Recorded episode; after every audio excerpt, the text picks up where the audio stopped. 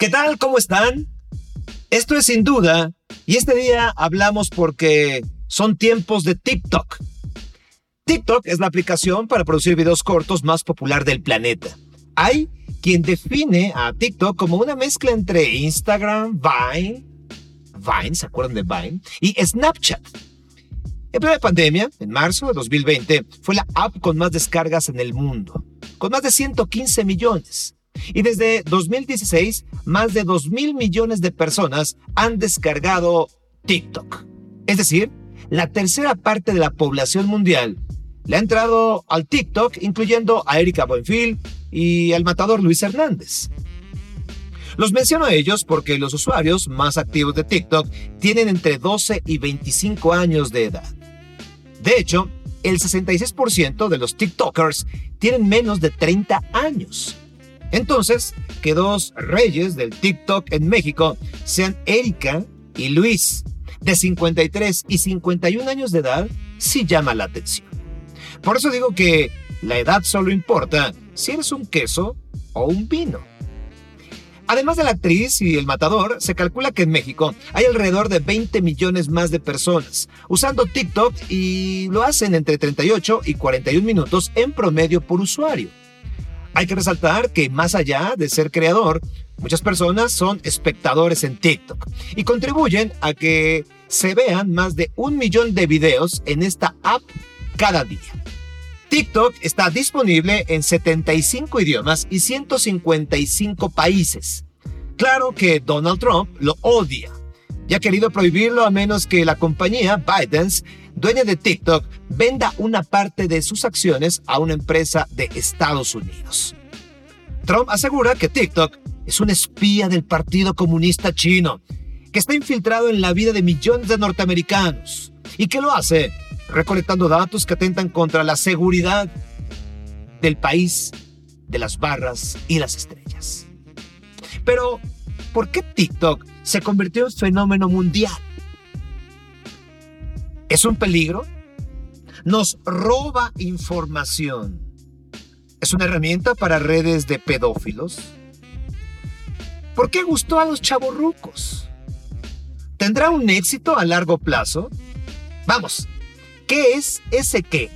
Que no sé yo, que tiene TikTok. Nos acompaña en esta ocasión Emilio Saldaña, mejor conocido como Piso, experto en tecnología, especializado en el desarrollo de proyectos de tecnologías de información y comunicación para los sectores público y privado. Se considera a sí lo hemos leído, un hippie digital, que según sus propias palabras, y aquí lo aplaudo, cree en lo libre y lo abierto, no en lo gratis. Querido Piso, bienvenido sin duda. Sergio, no sabes qué emoción me da saludarte y acompañarte y además felicidades por el inicio de este proyecto que estás llevando a cabo porque se necesitan espacios para poder platicar de los temas de la forma en la que lo estás haciendo tú y de verdad agradezco particularmente pues la consideración. Gracias por permitirme conversar contigo y con tu audiencia, señor. Piso, tú eres un especialista en estos temas y aquí en Sin Duda tenemos a los mejores. Gracias por tu tiempo. Y pues le entramos con el tema. La primera pregunta tal cual es, ¿qué es ese qué que no sé yo que tiene TikTok? ¿Por qué se volvió tan popular? Me encanta el título porque además eh, creo que es motivo para autoinvitarme a unos futuros, a varias futuras ediciones de tu podcast para platicar al respecto. Pero básicamente TikTok tiene dos grandes eh, ingredientes en esta fórmula de qué hace funcionar a una app que nos tiene pegados a ella y nos hace regresar y regresar. La primera es, a diferencia de otras plataformas sociales, para que tú seas famoso en TikTok, no necesitas tener cientos de miles de seguidores y para que tengas un gran alcance con un video que grabaras. Esa es una de las primeras grandes cualidades. TikTok, a diferencia, se basa más bien en las temáticas que uno va generando de los contenidos, ya sean memes, bailes, lip sync, este mover la boca con nuestras canciones favoritas, todos ese tipo de, de, contenidos que vemos en la plataforma, lo que hace TikTok es catalogarla de una forma muy particular. Si un usuario con un follower o con un millón de followers sube un bailecito, lo que hace TikTok es tomar todos esos videos y presentárselos a quien lo que le está gustando ver son bailecitos. Esa es la otra parte de esta fórmula maravillosa. Esto lo entendemos en términos técnicos como el famoso algoritmo, es decir, la fórmula matemática o la fórmula dentro del sistema que hace que funcione que va determinando qué decisiones tomar. Y en este caso tiene que ver justamente esto. No me importa la cantidad de usuarios y lo que me importa es si ya vi que a Pisu lo que le gusta ver son chistes en TikTok, ah, pues le voy a empezar a entregar más y más chistes. ¿De quién? No importa. En la medida en la que no estén infringiendo las reglas, digamos, de la plataforma de los contenidos, si es un chiste, se lo voy a meter a la canastita de los chistes y lo entrego a quienes consumen particularmente estos contenidos. De ahí que sintamos TikTok típicamente tan, tan personal, tan relacionado con lo que nos gusta, Sergio, por un lado. Y por el otro, irónicamente, lo que a lo mejor mucha de la audiencia que nos está escuchando en este momento me gusta compartir esto, probablemente no sabían, es que TikTok nació y se estaba por convertir, vamos a ver qué pase con todo lo que nos estás describiendo y platicaremos en términos políticos, pero si hay una plataforma promisoria para la generación de nuevos talentos en términos de canto, músicos, baile, por supuesto, es justamente TikTok. Y de ahí que hayamos visto el acercamiento no solamente de usuarios como cualquiera de nosotros, sino usuarios muy, muy, muy famosos con producciones, digamos, un poco más elaboradas en TikTok y que han tenido un éxito muy grande, pero porque tiene una capacidad hoy de llevar un mensaje que sea entretenido y esa es la filosofía con la que la plataforma recibe los contenidos. El chiste de esa plataforma es navegar contenidos para entretenernos y pasar un momento de diversión. Es como definen, digamos, un poco la, filosofía de la plataforma. Entonces es súper interesante cómo se da este fenómeno de qué te entrego y no me importa si eres súper famoso o no, si tu video es bueno y a la gente se lo empiezo a presentar y le empieza a gustar, a más gente se lo voy a presentar buscando un efecto de replicación, señor. A ver si lo entendí. Y es que pues yo no soy generación TikTok, querido Piso.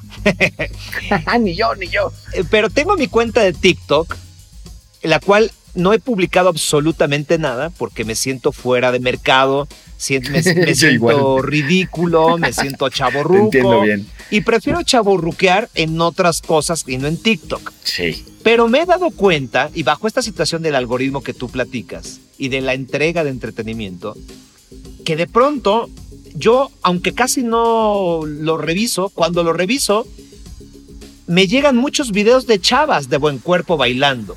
¿Eso quiere decir que TikTok sabe que a mí lo que me gusta es ver chavas bailando? Híjole, fue magistral la forma en, lo que, en la que planteaste eh, esto, porque además ha hecho muy polémica justamente a la plataforma. Eh, existen dentro del algoritmo ciertas condicionantes, es decir, la formulita también está considerando, ¿piso es hombre o es mujer? Es hombre, ok. En el 80% de los casos, los hombres utilizan las aplicaciones de redes sociales, entre otras cosas, para buscar y conocer mujeres. Y buscar y conocer, eh, eh, quiero abarcar justamente el solamente ver, sin que necesariamente le, le, mandemos mensajes a las mujeres. Y también está el otro lado, el de buscar hacer contacto con, con, mujeres. En el caso de las mujeres, la cantidad de, dependiendo, por ejemplo, de tu... Eh, dónde naciste, es el tipo de artistas famosos guapetones que es probable que te vayan acercando este, este tipo de inteligencia que le da un sistema motivos para poder disgregar y decir, ok, este contenido va para acá, este contenido va para este tipo de usuario, es justamente incluso, yo te diría, Sergio, el, el el corazón del ataque político que está sufriendo actualmente TikTok en Estados Unidos y derivado de dos cosas o el interés comercial por poder explotar un algoritmo que ha probado ser tan exitoso, entrega lo que le gusta a la gente, la gente lo recibimos y nos vamos pegando. Yo te aseguro que si en la medida en la que tú vayas navegando TikTok y le vayas dando like a videos de algún corte en particular, chistes, bailes, lo que fuera, la cantidad de mujeres en traje de baño que te vayan saliendo en la plataforma se va a ir reduciendo. Y eso es bien interesante, un poquito como sucede cuando navegamos o usamos Spotify, pero a la inversa, ¿no? Cuando nos, algún amigo o amiga nos manda un link que te lleva desgraciadamente alguna canción de reggaetón, sabes que tu Spotify se acaba de contaminar en ese momento y que parte de las sugerencias que vas a tener eh, hacia adelante van a incluir ese tipo de música probablemente porque pues, la tocaste y el algoritmo dice, pues a lo mejor se está acercando al lado oscuro de la música, pues vamos a ofrecerle un poco más, ¿no? Es muy similar esto, se va adecuando a cada uno de los usuarios y va haciendo énfasis en aquellas cosas que vamos diciendo que nos gustan o que no nos gustan.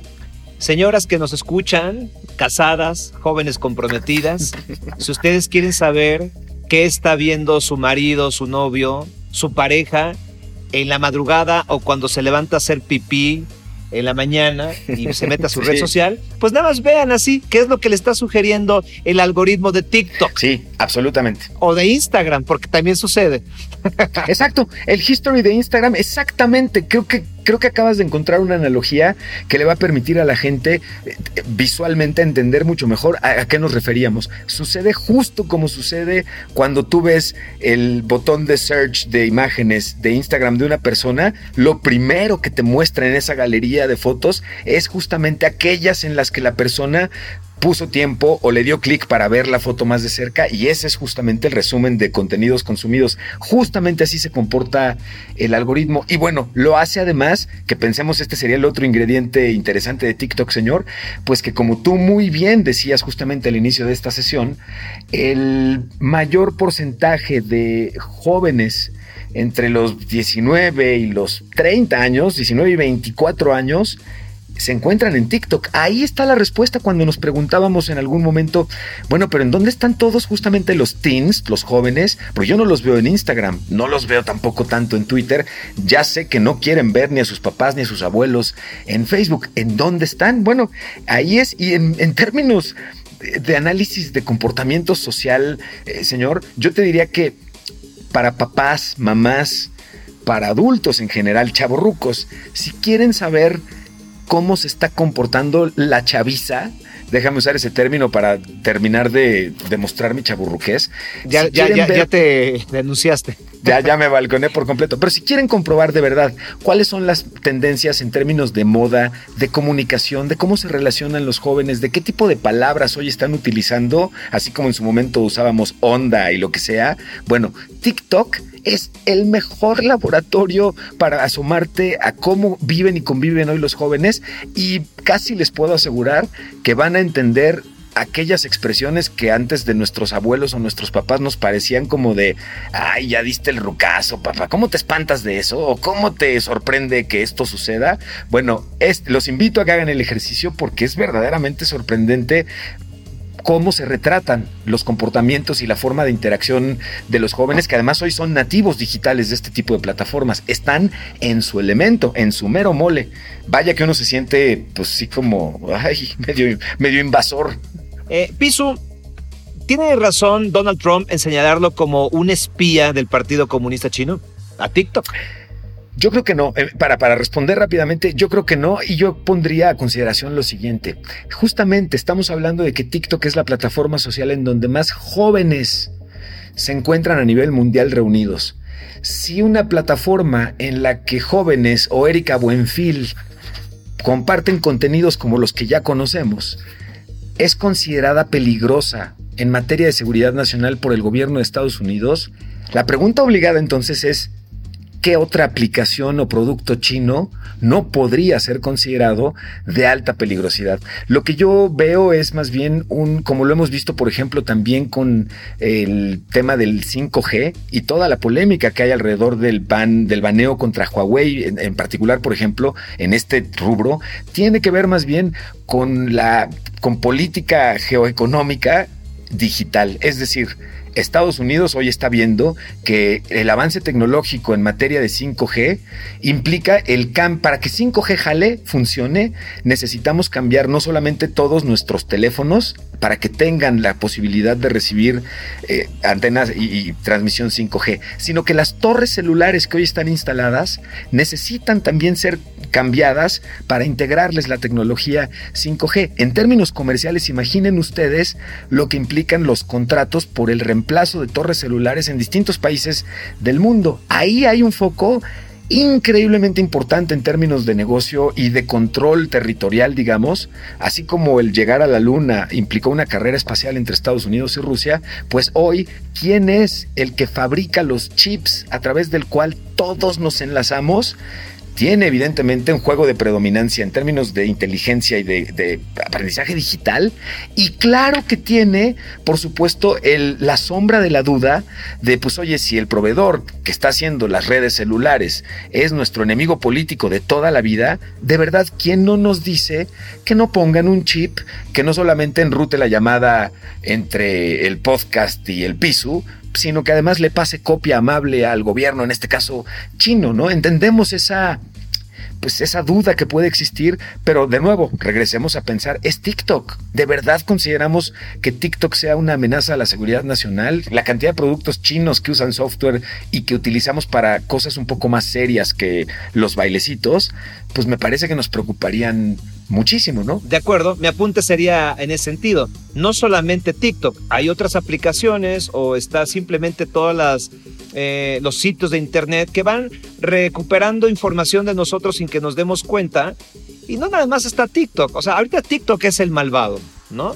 Pero también ya dijo el presidente Donald Trump que si se hacen una alianza financiera con Walmart o con Oracle, pues no va a haber ningún problema y entonces ya no lo va a prohibir porque al tener más o menos el 20% del control de, de, la compañía que, que maneje TikTok, pues entonces la información estará completamente segura. Eso dijo Donald Trump recientemente.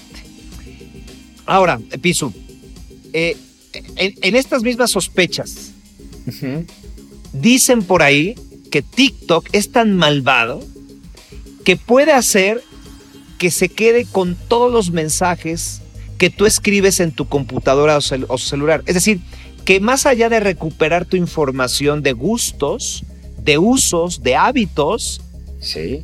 se queda con lo que tú escribes o mensajeas en donde lo hagas. ¿Eso sería verdad? ¿Posible? Ay, qué buena pregunta haces.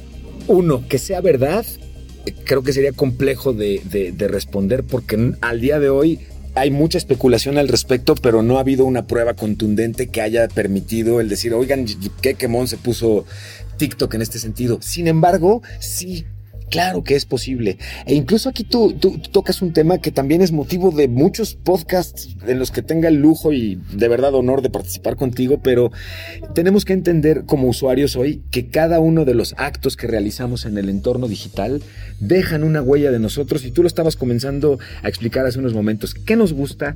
¿Qué no nos gusta? ¿A qué reaccionamos? E incluso a qué no reaccionamos hoy está siendo documentado, está siendo guardado, es, parte de, lo que construye justamente este famoso yo digital que hemos escuchado tanto. Sin embargo, también tenemos entonces que considerar qué estamos dispuestos o no a ceder cuando vamos a utilizar una plataforma que pareciera abusar, digamos, de nuestra información. Entendiendo lo siguiente, ¿eh? si la plataforma es gratuita, el producto eres tú. No nos quede duda.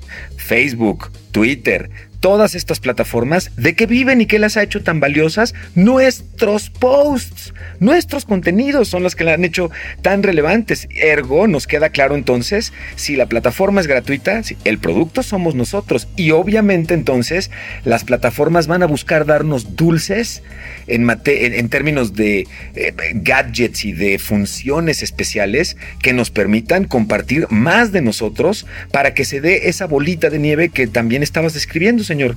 Mientras hay un dilema que creo que es el que sería muy, muy digno de revisar porque compete a todo lo digital en este tema que estamos platicando. El dilema es el siguiente. A mayor información mía en el entorno digital, más personalizada la experiencia. Y eso es bueno. Hablábamos de Spotify, cuando lo alimento correctamente, me ayuda a conocer música que difícilmente me habría puesto a buscar, seleccionar y decir, ah, qué rolo, no, no, no, me acabo de encontrar. Eso ha crecido muchísimo. Google Maps me puede recomendar lugares que sabe que son de mi gusto porque entiende mi historial y conforme a eso me va alimentando. Sin embargo, y aquí el dilema, es que a mayor cantidad de datos míos en Internet, en la nube, mayor el riesgo de un uso no adecuado o no debido o no autorizado de estos datos, ya sea porque inconscientemente yo se los di a un proveedor de servicio o de una aplicación que se vendió como la gran maravilla y en realidad era un maloso disfrazado, o bien a una plataforma en la que yo confío tuvieron algún tipo de problema o algún tipo de hackeo y tuvieron una exposición de nuestros datos no intencional, pero que al final del día nos repercute en este sentido. Y hoy no encuentro todavía una solución o una respuesta, digamos, armónica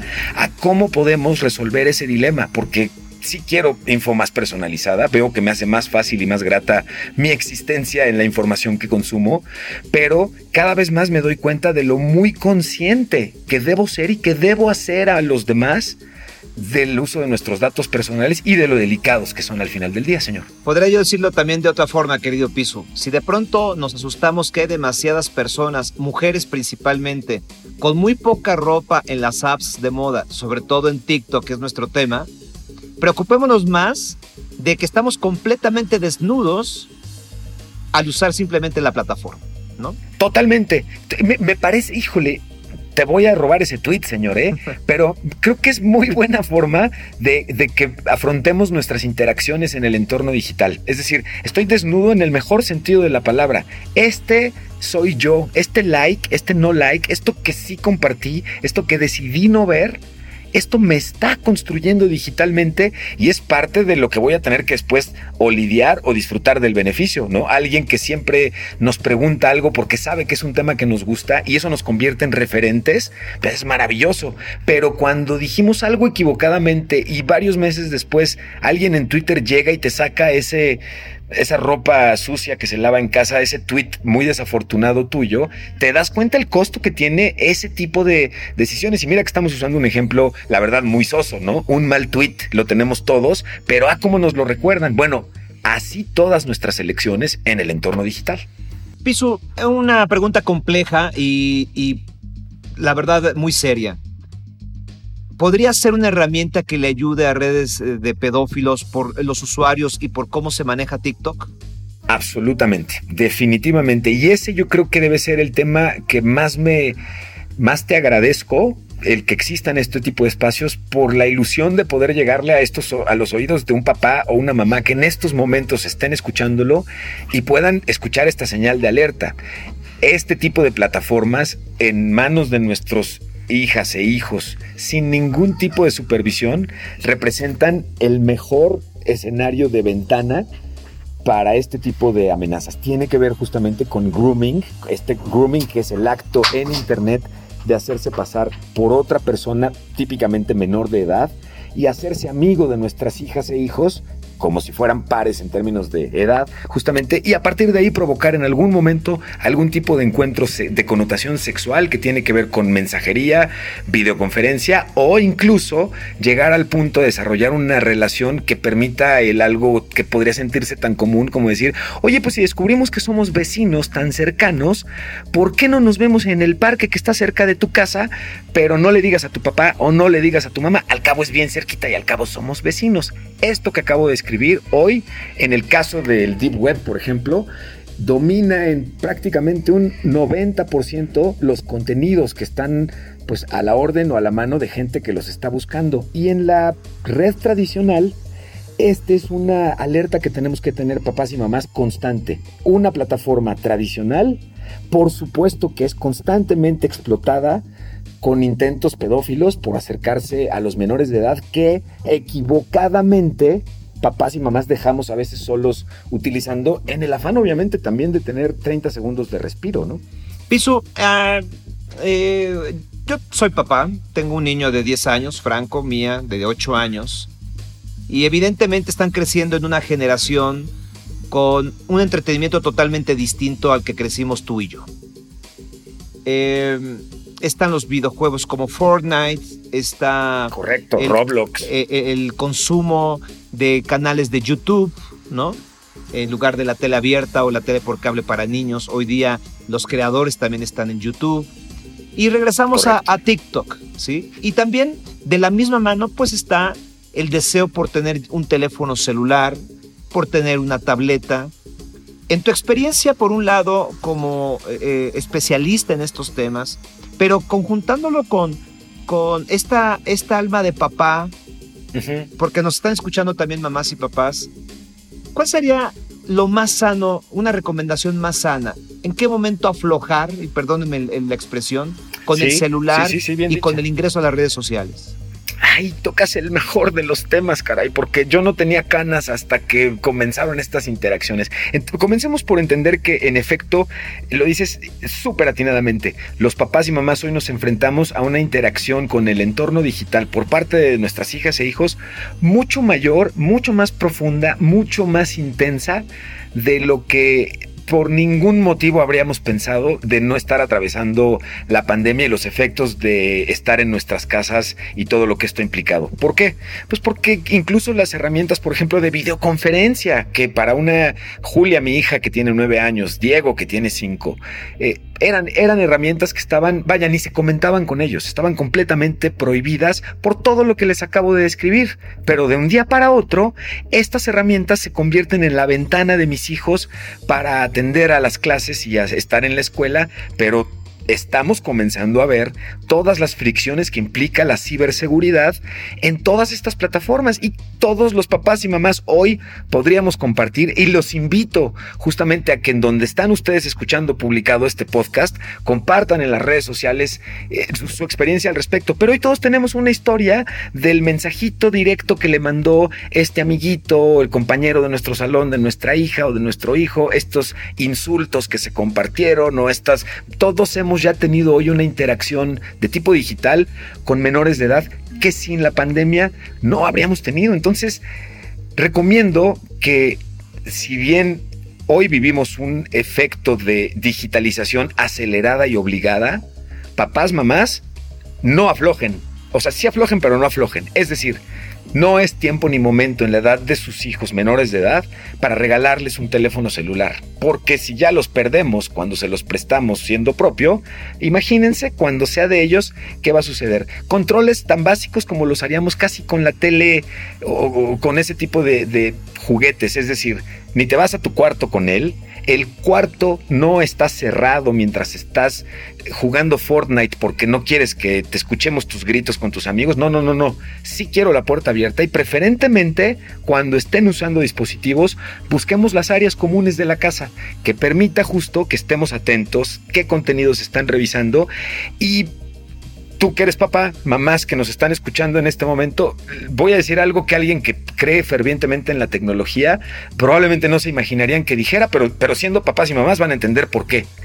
Créanle a esa cosquillita en el estómago. Cuando eh, algo en el estómago les dice, a ver ese gritito que escuché de que estaban en la peleita del Fortnite, ya lo escuché un poco más intenso de lo que suena sano, cualquier cosa que les llame la atención, no lo dejen pasar clávense, siéntense y conozcan qué están navegando sus hijos. Además, esto va a permitir desarrollar habilidades digitales conjuntas, porque esa es la otra cosa que acompaña mucho, ¿no? Señor, el hecho de decir, como yo no soy muy digital, pero los niños ya vienen con otro chip, pues yo ni me meto, más bien le dejo la tableta y pues ni me meto. No, no, error craso, hagámoslo al revés. Precisamente por eso, involucrémonos, conozcamos cómo se juega el juego, cuáles son las reglas. En todos los juegos, tú mencionabas Fortnite, yo agregaría Roblox, agregaría eh, híjole, ¿cuáles son estos otros que están jugando? Adopt Me, por ejemplo. Eh, estos juegos tienen una característica que puede presentarse como una amenaza del tema que estamos platicando y es la posibilidad de tener chat en vivo con otros jugadores dentro de la plataforma. En la medida de lo posible, esta podría ser una recomendación súper básica. Cierren y deshabiliten la capacidad de chat en este tipo de juegos para que sus hijos primero puedan conocer el juego sin interactuar con desconocidos.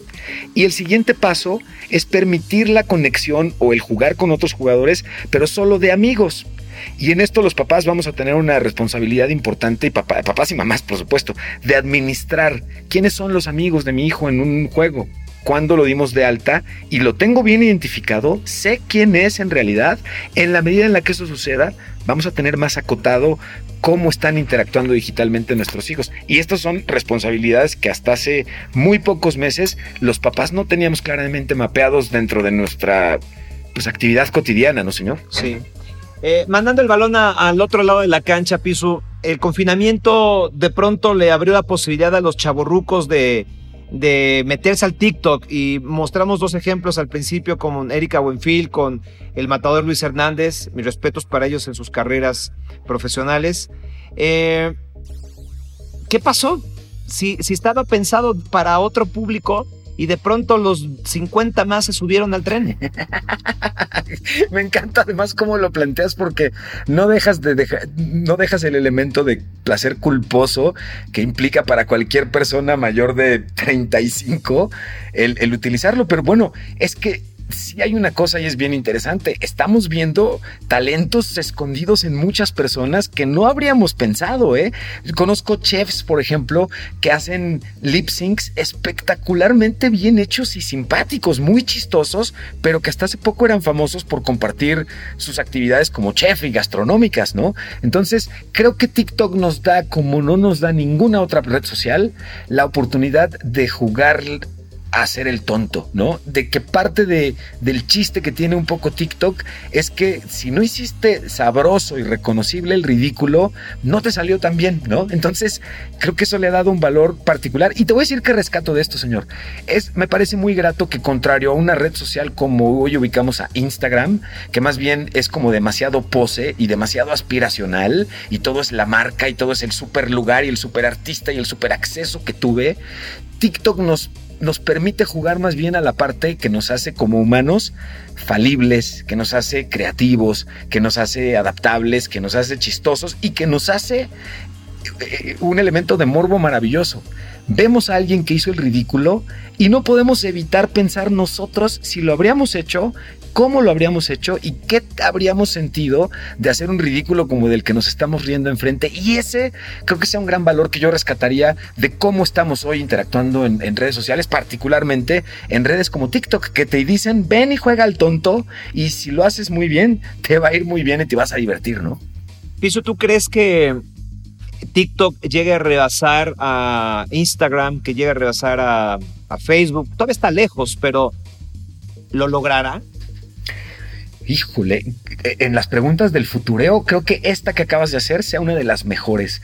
Hoy el crecimiento y la adopción que ha tenido la plataforma en términos de downloads y de usuarios activos, definitivamente la ponen como la plataforma prácticamente líder y número uno en crecimiento y adopción. Solamente en México y solamente durante la pandemia, TikTok tuvo más de 25 millones de descargas. Para que nos demos una idea de por encima de WhatsApp, por encima de Facebook, por encima de Instagram, por encima de eh, todo este tipo de aplicaciones. Instagram fue la aplicación a partir de marzo la aplicación con más descargas a nivel mundial y en la mayoría de países eh, que que hacen uso de todo este tipo de plataformas, se convirtió en la reina de las plataformas. ¿Qué vemos?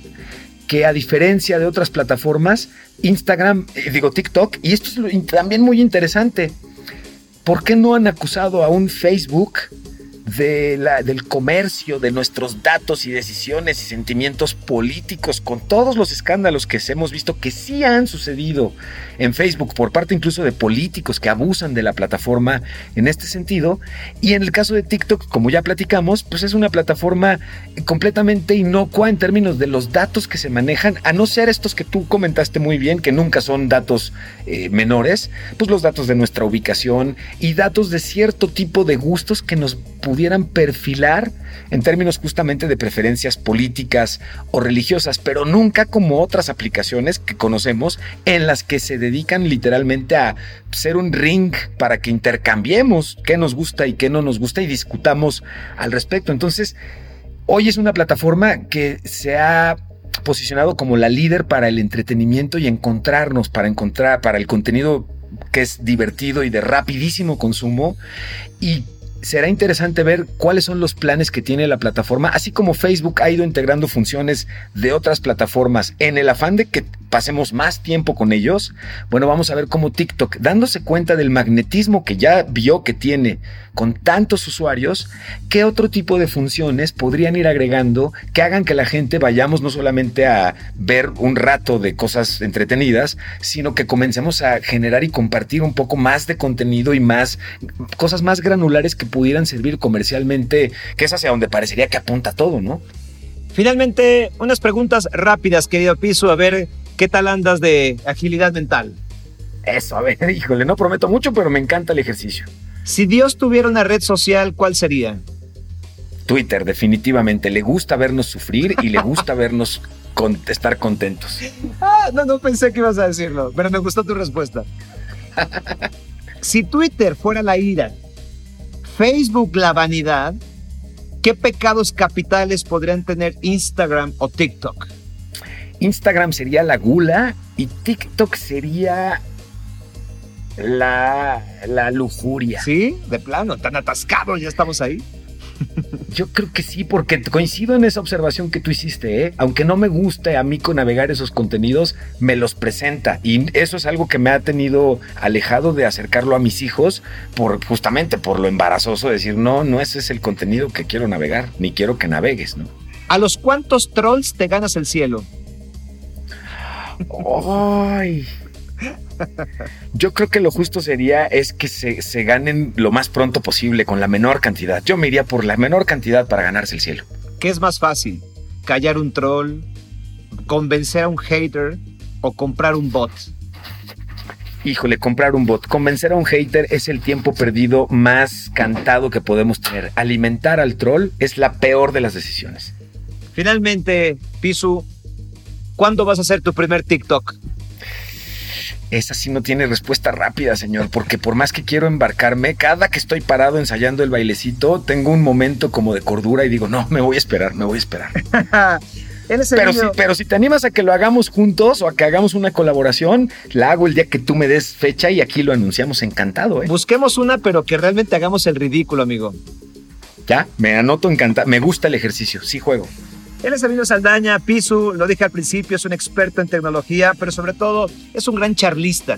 Es una persona preocupada y ocupada en que nosotros, los simples mortales, entendamos que hoy vivimos en una aldea digital más que nunca y que tenemos que aprender a vivir en ella para disfrutarla, para cuidarnos y para cuidar a lo que más queremos, que es nuestra familia. Querido Emilio Saldaña Pisu, sin duda fue un placer platicar contigo.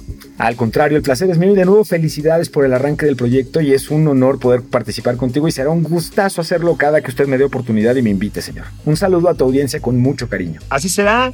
Muchas gracias y yo me despido con un aviso inoportuno. Solicito capacitación en TikTok. No soy influencer.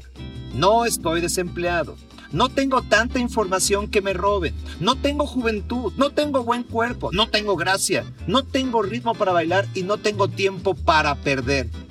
Ok, ok. Ya entendí. TikTok no es para mí. Sin duda, soy Sergio Sepúlveda. Hasta la próxima.